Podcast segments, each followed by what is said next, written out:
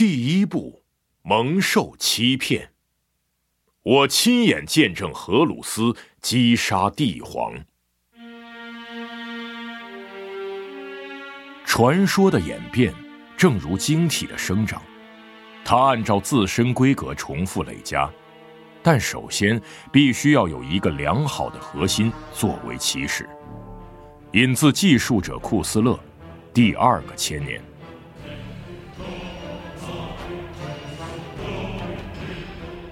对于神奇与恶魔的分辨，主要取决于个人当时的立场。语出基因原体洛迦。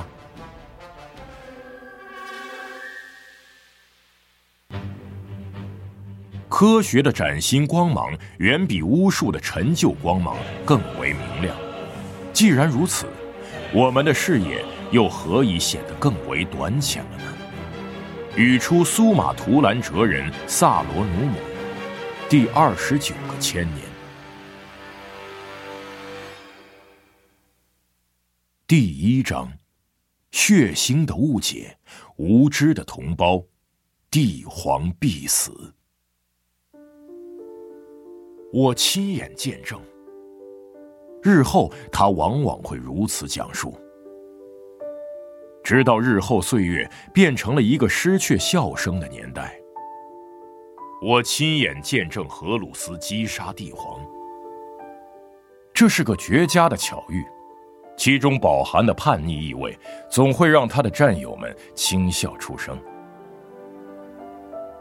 这是个不错的故事，他通常都是在托加顿的软磨硬泡之下重新讲述，因为托加顿是个喜欢开玩笑的人。是个热爱高声哄笑与幼稚把戏的家伙，而洛肯也向来从命。这个故事在一次次复述之后，早已炉火纯青，几乎拥有了自己的生命。洛肯每次都刻意引导听众们充分品味故事中的讽刺意味，这大概是因为他对自己牵涉其中而感到些许羞愧。毕竟，那是一场充满血腥的可怕误解。帝皇兽首的故事里蕴含着一个深重悲剧，而洛肯总是希望他的听众们能够真正体会到这个悲剧。但牢牢吸引大家注意力的，往往只有塞扬努斯的牺牲，还有那具包袱。根据那饱受亚空间延展扭曲的计时器读数。这已经是伟大远征的第二百零三年了。洛肯每次讲述故事的时候，都要把时间和地点说清楚。指挥官在乌兰诺战役宣告胜利之际升任战帅，已是大约一年前的事情。此刻，他迫切希望自己能够配得上这个新头衔，尤其是在诸位手足兄弟眼中，战帅，好一个头衔。他依旧显得新奇而不自然，尚需磨合。此刻置身于广袤星海的感受颇为奇特，他们的实际职责在两个世纪以来都并未改变，而现今却凭空生出了一些陌生的意味。这是开端，也是终结。六十三号远征舰队的众多星船是偶然与帝国相遇的。突发的以太风暴迫使舰队改变航向，跃迁进入了这拥有九个世界的星系。日后马罗格斯特会宣称那场风暴乃是天赐机缘。九个世界环绕着一颗黄色的恒星。当帝皇发现这支饱经风霜的远征舰队贸然停泊在星系边缘之后。他首先对于其身份和来意提出了质询，之后他又充满耐心地针对这支舰队回复中那些五花八门的错误进行了纠正。接着，帝皇便要求舰队宣誓效忠。按照他的解释，他乃是人类帝皇，他坚韧不拔地引导子民熬过了亚空间风暴肆虐的苦难纪元。经受住了冲突年代的残酷考验，并始终如一地捍卫着人类的稳固统治和严正律法。帝皇宣称，这便是他的天赋职责。他在孤立无援的古老长夜中，守护人类文明之火种，长燃不息。他让这极其宝贵且至关重要的文明碎片完好无损地存续至今，静待日后与众多散落银河的人类同胞重建联系。这伟大时刻的最终到来，令他倍感欣喜。感受到迷途孤儿的舰队今日重返帝国之心，帝皇的灵魂都为之鼓舞激昂。一切早已准备就绪，等候多时。一切都并未失落，他会将孤儿尽数拥入怀抱，随后那重建疆域的伟大蓝图便可拉开序幕，人类帝国必将再次囊括星海，这正是天命所归。只要他们宣誓效忠即可，他是帝皇，人类之主。对于这番说辞颇感好笑的指挥官，派遣哈斯特尔·塞扬努斯觐见帝皇，并致以问候。塞扬努斯是指挥官的亲信，他不像阿巴顿那样高傲暴躁，不像塞迪瑞那样冷酷无情，也不像亚克顿·克鲁兹那样顽固老成。塞扬努斯是一位至真完美的军官，在各个方面都完美无缺。身兼战士与外交家双重角色的塞扬努斯，拥有仅次于阿巴顿的傲人战绩。然而，大家与他私下相处时，往往会忽略这一点。洛肯在讲述故事时常说，塞扬努斯是个俊美之人，是个受人爱戴的俊美之人。没有谁能比得上披挂第四型战甲的哈斯特尔·塞扬努斯。即便能力出众如你我之辈，时至今日也依旧铭记他的音容，依旧传颂他的功绩。这本身就证明了塞扬努斯的超群品质。他是伟大远征中最为高尚的英雄。洛肯向他热切的听众们如此描述。未来，世人还会对他致以敬意，以他的名字为子嗣命名。塞扬努斯率领第四连的精锐，乘着一艘镀金战舰驶入星系内部，造访第三颗星球上的华美宫殿，觐见帝皇，并殒命于此。他惨遭谋杀，他站在宫殿的玛瑙地板上，直面帝皇的黄金王座，随即伸手一出。塞扬努斯与他的荣誉卫队，迪莫斯。马尔山达、戈索伊等等，被帝皇座下禁卫，也就是所谓的隐形战士，尽数屠戮。显然，塞扬努斯没有遵照对方的期望进行宣誓效忠，他甚至不合时宜的提出，这世上竟然还有另一位帝皇。指挥官悲痛欲绝。塞扬努斯对于他来说，如同自己的孩子一样。他们并肩作战多年，联手令上百个星球屈膝归顺。然而，在大局事务上保持乐观睿智的指挥官，还是命令通信员联络帝皇，再给他一个机会。指挥官反感采取战争手段，更愿意寻求一切可能的非暴力途径来解决问题。这是个误解。他推断如此，这是个非常可怕的误解。和平尚可挽回，他们能让这个帝皇看清事实。洛肯往往会补充一句：“大概就是从此刻开始，帝皇的尊称被加上了一对引号。”他们决定派遣第二批使节，马罗格斯特立刻自告奋勇。指挥官首肯了，但同时也命令先头部队挥师前压，进入突击范围。这表露的意图明确无疑：一只手五指舒展，另一只手铁拳紧握。如果第二批使节难有建树，或是遭遇同样的暴力应对，那么早已就位的铁拳便会施以惩击。洛肯说，在那个严峻肃穆的日子里。指挥先头部队的这份荣誉，遵照传统方式进行抽签，落在了阿巴顿、托加顿、小荷鲁斯、阿西曼德以及洛肯自己身上。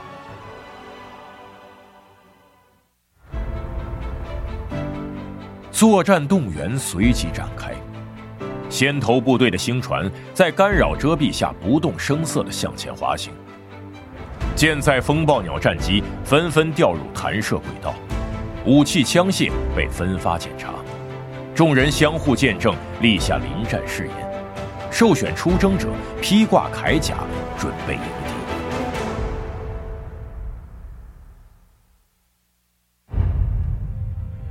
静默而紧绷的先头部队蓄势待发，大家眼看着那艘承载马罗格斯特及其使团的运输船向第三颗星球疾驰而去。地面火炮随即将飞船击落苍穹，在马罗格斯特麾下航队的炽热残骸飘散于大气层时，帝皇的战舰单位便从深幽海洋、高空云层以及临近卫星的重力井中蜂拥而出。六百艘全副武装的战舰来势汹汹。阿巴顿揭开遮蔽，亲口向帝皇发出最后的呼吁。请求他理智对话，众多敌方战舰则一齐向阿巴顿的先头部队开火。指挥官，阿巴顿呼叫核心舰队，已经没有沟通的余地了。这个愚蠢的冒牌货不会讲道理。指挥官答道：“那么就启迪他，我的孩子，尽量避免伤及无辜，但前提是要为塞扬努斯的高尚鲜血复仇。”剿灭帝皇的精锐禁卫，把这个冒牌货抓来见我。于是，洛肯往往会长叹一声：“我们便与那些愚昧无知的同胞兵戎相见。”天色已晚，而苍穹尽染，至高城中林立着感光高塔。楼宇上的众多窗户，本应在白昼随着太阳的步伐缓缓转动，此刻却因铺满天空的脉动光辉而不安的抽搐。大气层中幽影飞舞，无数星舰混战在一起，用各自武器的炽烈光束绘制出一个个短命而莫名的灼目星座。在地表。宫殿外围那些宽阔的玄武岩广场上，充斥着枪林弹雨，洪流般的实弹汇作一条条铁蛇卷入半空，笔直的能量束转瞬即逝，密集的爆矢弹好像一场铺天盖地的冰雹，熊熊燃烧中坠毁的风暴鸟散落在大约二十平方千米的广阔区域中。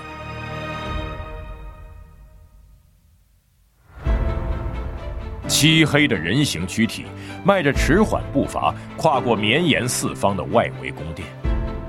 他们的轮廓与姿态，都像是披挂重甲的战士。然而，他们皆为巨人，足有一百四十米之高。机械神教总共部署了六架泰坦，在这些战争机械焦黑污浊的钢铁巨脚旁边，步兵集群会做一道宽达三千米的澎湃巨浪。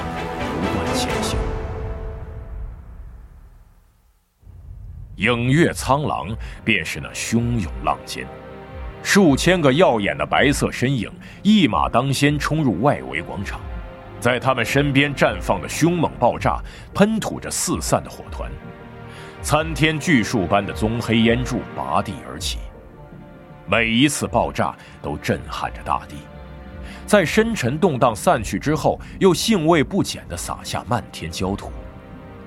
战机在头顶呼啸疾驰，从大步迈进的笨重泰坦身边低空掠过，将缓缓升腾的烟云骤然煽动成狂乱涡旋。每个阿斯塔特的头盔里都充斥着通信语音，短促简洁的信息来来往往。质量欠佳的信号传输，让他们的嗓音显得越发粗重。这是洛肯在乌兰诺之后首次投身于大规模战场，第十连也是如此。近期他们虽然品尝过些许冲突和对峙，但全都不值一提。洛肯很高兴看到他的部队并未因此懈怠。那些艰苦无情的实战演习与严苛训练，帮助他时刻磨砺部下，维持战士们的巅峰水准与认真态度，确保实现方才立下的临战誓言。乌兰诺之战分外光辉。那是一场不遗余力的艰苦恶斗，它的意义在于打击并推翻了一个野蛮帝国。那些绿皮的确是个强悍而坚韧的对手，但人类折断了他粗重的脊梁，熄灭了他狂欢的篝火。指挥官采取炉火纯青的战术赢得了胜利，用突击矛头刺穿了他的咽喉。对于以五倍人数优势压过远征部队的绿皮大军，指挥官丝毫未加理会，而是直捣黄龙，并摧毁了他的指挥部，由此令敌军陷入慌乱，不知所措。同样的思维方式也运用于此，斩落头颅，让躯体抽搐着走向灭亡。洛肯与麾下战士。以及从旁辅助的战争机械，恰恰是为此出鞘的锐利锋刃。但这又与乌兰诺全然不同，此处没有星罗棋布的泥土城垛，没有钢板铁丝拼凑而成的破落壁垒，没有漫天空爆的火药武器与高声呼嚎的强悍怪物。这绝非一场依靠刀刃与臂力来决定胜负的野蛮鏖战。这是一场在文明社会爆发的现代战争，这是人类与人类在一个先进文明的宏伟殿堂中妄动干戈。敌方坐拥毫不逊色于军团装备的火炮和枪械，且技术娴熟，训练有素。透过绿色护目镜，洛肯看到大批持有能量武器、身披坚实装甲的士兵在宫殿城墙上严阵以待。他也看到了履带式炮车和自动武器，连锁安装着四门乃至于八门自动火炮的武器平台，迈开液压腿足缓慢前进。与乌兰诺全然不同，那是一场磨练，而这是一次考验，伯仲难分，针锋相对。纵然敌人拥有尖端的军事技术。却并不具备一项至关重要的品质，而这品质恰恰就蕴含在每一套第四型动力盔甲之中。帝国阿斯塔特那经过基因强化的超人血肉，在登峰造极的修饰提炼之后，阿斯塔特足以睥睨古往今来的任何对手，直到群星都熄灭，疯狂到处横行，万物律法彻底颠倒之际。银河中都不会有哪支作战力量可与军团抗衡。就像赛迪瑞曾说过的：“能够击败阿斯塔特的，就只有另一个阿斯塔特。”大家对此都一笑了之，谁都不需要惧怕不可能发生的事情。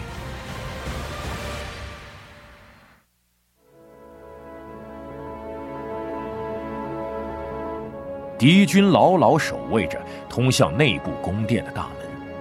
洛肯在战后摘下头盔时，才发现，对方穿着饰有银色镶边的品红色盔甲。这些士兵体型高大，肩膀宽厚，正是身体的巅峰状态。然而，即便其中翘楚，也要比影月苍狼矮上一头，简直像是与孩童相斗。但不得不说。这毕竟是一群装备精良的孩童。洛肯率领第一小队的善战老兵快步冲过四散硝烟与剧烈爆炸，他们的塑钢战靴碾过脚下石板。第一小队，第十连，毒玫瑰战术小队，这些巨人身披珍珠色的闪亮重铠。一副副具备自动感应功能的肩甲上，佩戴着对比鲜明的黑色狼首盔甲。四下横飞的交叉火力从重兵把守的宫殿大门方向泼洒而来，枪弹留下的无数条炽热轨迹让夜空越发朦胧。一门直立开火的自动迫击炮向他们头顶喷吐着一串串松散迟缓的粗重弹药。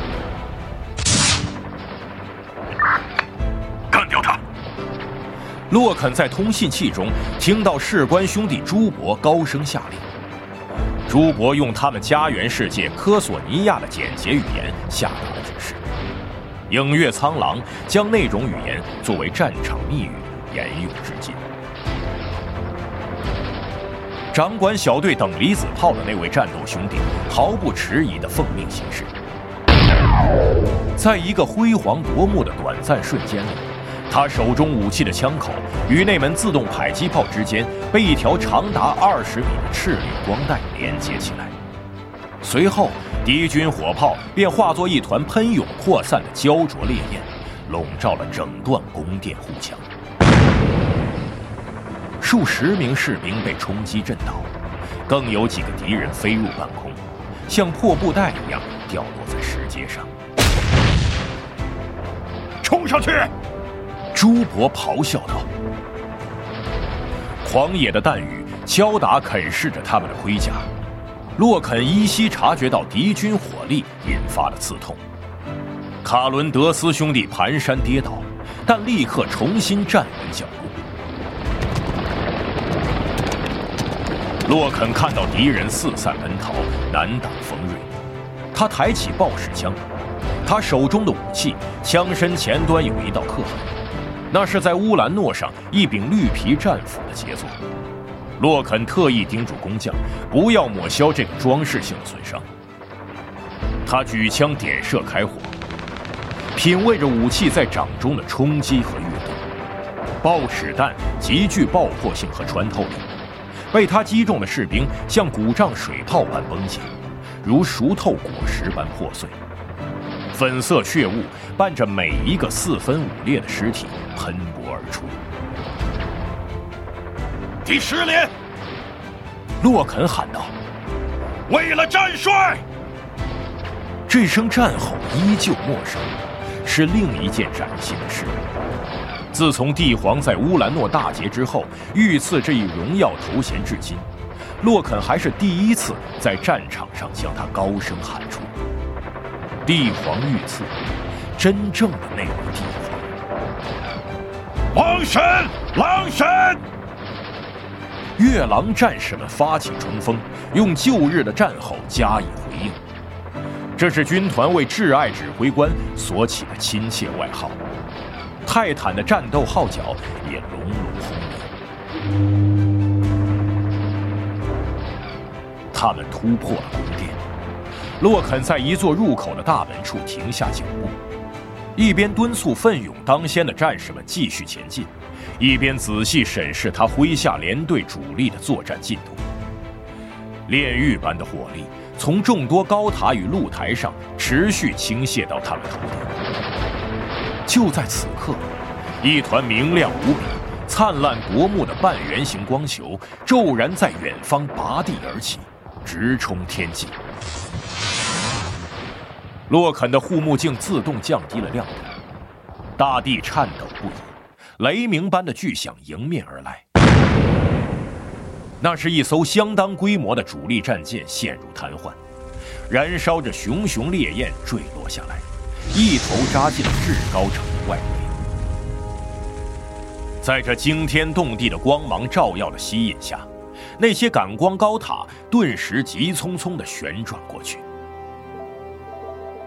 作战报告奔涌而来，阿西曼德麾下的第五连已经控制住了议会以及城区西部景观湖上的众多亭台，托加顿的部队则穿过下层城区一路杀来。将胆敢拦路的装甲力量彻底摧毁。洛肯望向东边，三千米之外，在平坦的玄武岩广场彼端，在汹涌人潮阔步走来的泰坦与交织弹幕的彼端，阿巴顿的第一连正突破堡垒，冲入宫殿侧翼。洛肯将护目镜视野聚焦在远方战友身上，清晰地看到数百个披挂白甲的高大轮廓，无视烟雾和弹雨，不断突进。而冲锋在前的若干幽暗身影，则是第一连最为精锐的终结者单位——加斯塔林小队。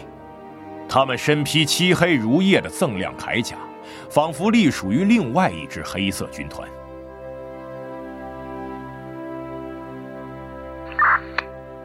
洛肯呼叫第一连，他发出通信。第十连已经突破。阿巴顿在一阵短暂噪声后传来回复：“洛肯呀，洛肯，你如此勤勉是为了羞辱我吗？”毫无此意，第一连长。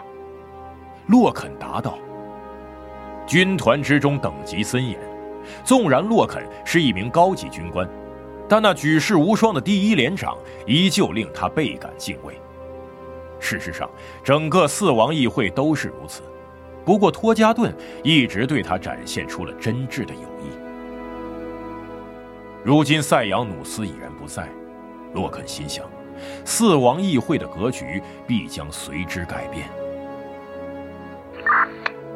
我在逗你呢，洛肯。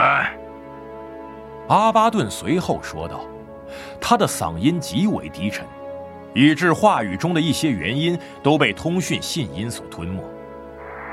你我在这个伪帝座前相见，谁先赶到，他就归谁起敌。洛肯忍不住微笑。艾泽凯尔·阿巴顿之前很少与他开玩笑，他感觉受宠若惊，心神振奋。得到战帅擢升已是殊荣。而变成亲信精锐，更是每一位连长的梦想。洛肯换上一个弹夹，踏着交叠横陈的敌军尸首迈入大门。宫殿内部的石膏墙面早已在炮火中开裂粉碎，像干燥沙土般掉落在地上。空气中充满烟雾，洛肯的护目镜显示屏在不同的视野中切换跳跃。试图找到更为清晰明了的读数。他沿着内庭前进，宫室深处传来的枪声回荡。一位兄弟瘫倒在他左手的门廊，那身披白甲的高大躯体，在众多敌军尸首中显得格格不入。军团药剂师马耶克斯正在俯身查看，他瞥了一眼洛肯，接着摇摇头。是谁？洛肯问道。提博尔第二小队。马耶克斯回答。洛肯看到令提博尔殒命的颅骨上的巨大创口，不禁皱起眉头。愿帝皇铭记他。洛肯说。马耶克斯点点头，启动纳瑟西姆护手中的回收工具。他即将取出提博尔体内那宝贵的基因种子，纳入军团库存。洛肯留下药剂师行使其职责，继续向宫殿深处进发。前方大道两旁廊柱林立，高墙上铺满了华美壁画，其中描绘着一位光辉帝皇高居于黄金王座的熟悉场景。这些人真是盲目至极。洛肯心想：“今日杀伐真是悲哀至极。一天，只需宣讲者前来劳作一天，他们就能看清现实。我们不是敌人，我们是同胞，我们带来了光辉的救赎。古老长夜已经过去，人类再次驰骋于星海，阿斯塔特的强悍力量将为他保驾护航。”在一条覆满铭文的银色通道里，洛肯赶上了第三小队的成员。在整个连队里，排名第三的巫师战术小队正是他最为倚仗的。其指挥官奈罗·维帕斯士官更是一位最坚定的老友。你情绪如何，连长？维帕斯问道。他的朱白色战甲上满是泥土与血迹。还算冷静，奈罗。你呢？暴躁，不如说是怒发冲冠。我刚刚损失了一个部下，另有两人受伤。前面那个路口把守严密，有重武器，火力强度简直难以置信。试过手雷吗？已经扔了两三枚过去，没用，而且一个人影都没有。贾伟，我们都听说过所谓的隐形战士，那些害死了赛扬努斯的家伙。我猜想，把猜想的工作留给我吧。”洛肯说道。“谁倒下了？”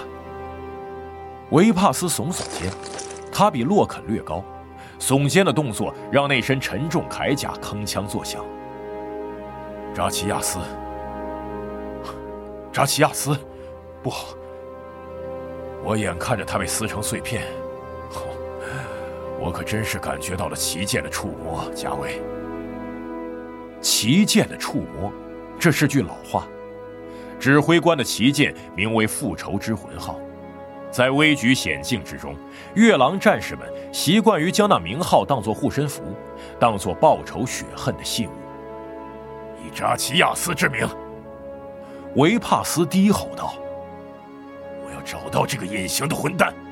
收敛你的怒火，兄弟，这于事无补。”洛肯说：“去照看你的伤员，我来探查一下。”维帕斯点点头，命令部下后撤。洛肯则走向那个争夺无果的路口。四条宽阔的通道交汇于这个圆顶路口，整片区域在他的视野里显得冷寂而安静。逐渐散去的烟尘袅袅进入通风口。石板地面被啃噬得千疮百孔，弹痕遍布。扎奇亚斯兄弟尚未回收的遗体早已不成人形。化作了一滩冒着腾腾热气的破碎战甲与血腥残躯，散落在路口四下。维帕斯说的没错，这里没有任何敌人的踪影，没有热成像痕迹，连一丝动静都没有。但仔细观察整片区域之后，洛肯注意到了路口远端的一道防御工事，那护墙脚下堆积着大批闪亮的黄铜色弹壳。杀手就藏在工事背后吗？洛肯俯身捡起一块震落的石膏，抛向空旷地区。伴随一声轻响，滂沱暴雨般的子弹便咆哮着破空而来。这攻击仅仅持续了五秒，但足有上千枚弹药被倾泻于此。洛肯看到冒着青烟的弹壳从防御工事背后弹射出来，弹幕停歇了，油烟飘散开来，枪弹在石板上犁出了一道斑驳的壕沟，也进一步摧残了扎奇亚斯的尸首，鲜血与碎肉四散飞溅。洛肯静静等待。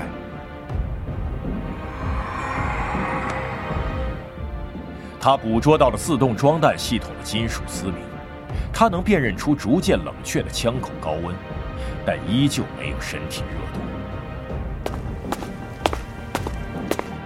拿到什么奖章了吗？维帕斯走来，只是一个自动哨位炮台。唉，这还算让人安心。扔了几颗手雷之后，我都以为那些名声在外的隐形战士已经变成无敌战士了。我去叫一支毁灭者小队来支援。给我一根闪光棒，洛肯说。维帕斯从腿甲上扯下一根递给连长，洛肯手腕一拧，将其点亮，抛向对面的通道。闪光棒发着丝丝尖鸣与灼目光芒，从那无形的杀手面前弹跳而过。四伏仪器顿时铮铮作响，那势不可挡的弹雨厉声怒吼着卷入通道，毫不留情地轰击那根闪光棒。将他甩入半空，又敲进地面。贾维，维帕斯张口道：“洛肯已然起身狂奔。”他快步穿过路口，猛地靠坐在工事墙边。枪口的火光尚未停息，他从工事背后探出头，看到了安放在墙壁凹陷中的哨位炮塔。这台装甲厚重的矮胖机械，借助四根支架，稳稳抓住地面。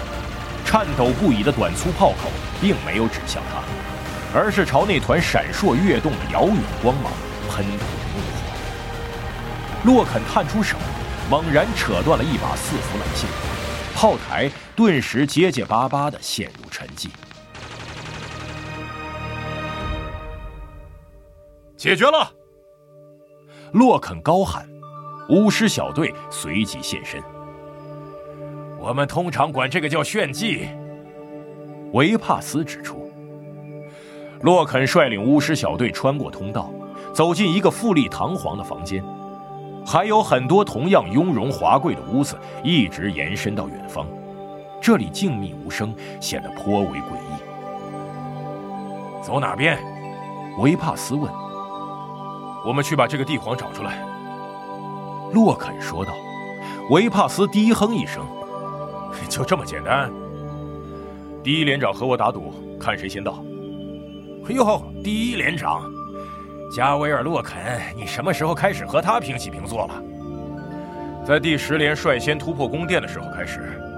别担心，奈罗，我成名之后还会记得你们这些小人物的。奈罗·维帕斯大笑起来，穿出头盔的沉闷笑声，就像是罹患肺病的耕牛猛叫。可是接下来发生的事情，让他们全都笑了。